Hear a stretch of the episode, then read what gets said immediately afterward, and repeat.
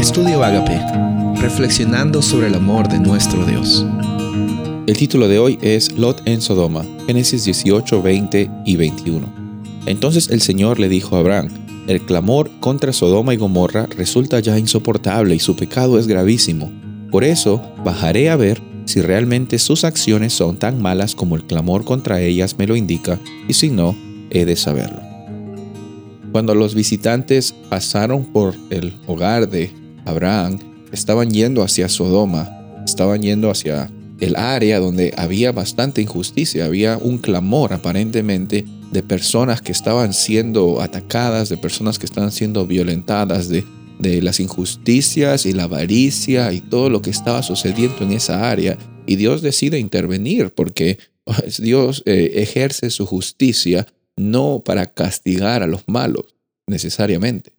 Escucha, Dios ejerce su justicia no para castigar los malos necesariamente, sino para vindicar y para libertar a las personas que están siendo víctimas de las maldades, de las perversiones que estaban sucediendo en aquel lugar. De la misma forma, la justicia de Dios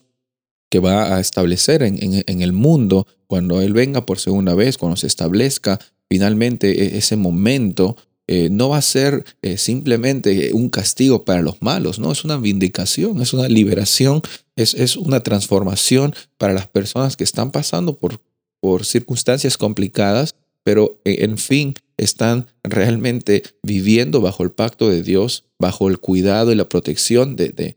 Jesús y con la presencia del Espíritu Santo en nuestros corazones. Ahora, encontramos que Dios le dice a Abraham que iba a destruir Sodoma y Gomorra si es que se encontraba con bastante maldad, porque era necesario intervenir, porque había bastantes injusticias. Y vemos también que Abraham intercede por el pueblo, por las personas, le dice Dios, Dios, no, no destruyas justos con injustos. Eh, quizás hay personas justas allí, quizás personas que van a sufrir. Vas a destruir eh, el pueblo, vas a destruir estas ciudades por estos justos y empieza a haber una interacción de Dios con Abraham. Vemos que eh, Dios eh, es misericordioso también y escucha las súplicas de Abraham, pero vemos al final de que tenía que prevalecer el juicio, tenía que prevalecer esta realidad, porque lastimosamente a la experiencia de escasez que estaba viviendo este pueblo, estos, estas ciudades de Sodoma y de Gomorra, era tan grande que ya era necesario que Dios intervenga en ese momento